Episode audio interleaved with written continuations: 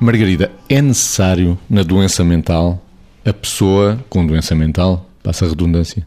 comunicar com o exterior, não ficar fechado? É necessário a toda a pessoa comunicar.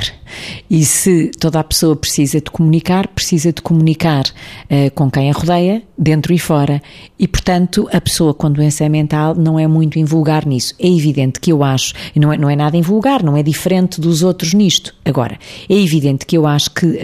enfim, nós todos temos sempre presente, até porque conhecemos bem esta realidade, temos sempre presente que há circunstâncias em que a comunicação da pessoa com doença mental, em alguns momentos da sua doença, com outras pessoas, pessoas não é a comunicação eh, mais esperada pode ser uma comunicação que produza no interlocutor alguma dissonância, alguma dissonância cognitiva, algum desconforto interno, porque não era aquilo que se esperava. A pessoa pode dizer coisas menos comuns, a pessoa pode dizer coisas eh, que se calhar não passava pela cabeça de ninguém que fossem ditas naquele momento e às vezes até acontece aquilo que nós chamamos com alguma frequência, digamos assim, a vergonha alheia, que é a pessoa fica espantada e fica constrangida. Mas é justamente nesta sociedade em que a diferença é acolhida que todos nos tornamos melhores pessoas. Por um lado, que a pessoa com doença mental se torna uh, mais uh, espontânea uh, e também aprende melhor com os modelos que são diferentes de si,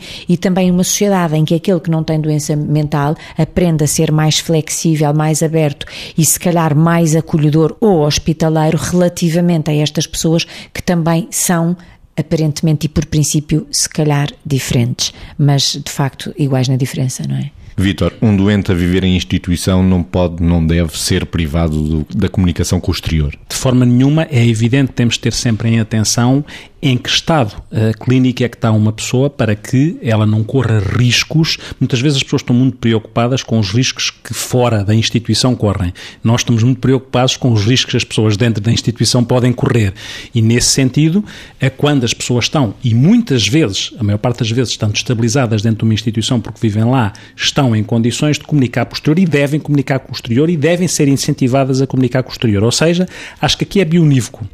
em relação a instituições que ainda têm muitas pessoas internadas, acho que deve ser potenciada a comunicação com o exterior, no sentido da, da, pessoa com doença mental se deslocar ao exterior, ir ao cinema, ir utilizar os serviços quando aprende ou reaprende a utilizar um, um ginásio, a utilizar os serviços públicos que tenha necessidade de utilizar e, e naquilo que são as políticas de qualidade que as instituições devem seguir, isso é preconizada a autodeterminação do utente, a participação do utente na aquilo que é de interesse para a sua vida e para o exercício dos seus direitos de cidadania, isso deve ser incentivado. Da mesma forma que deve ser potenciado aquilo que é as pessoas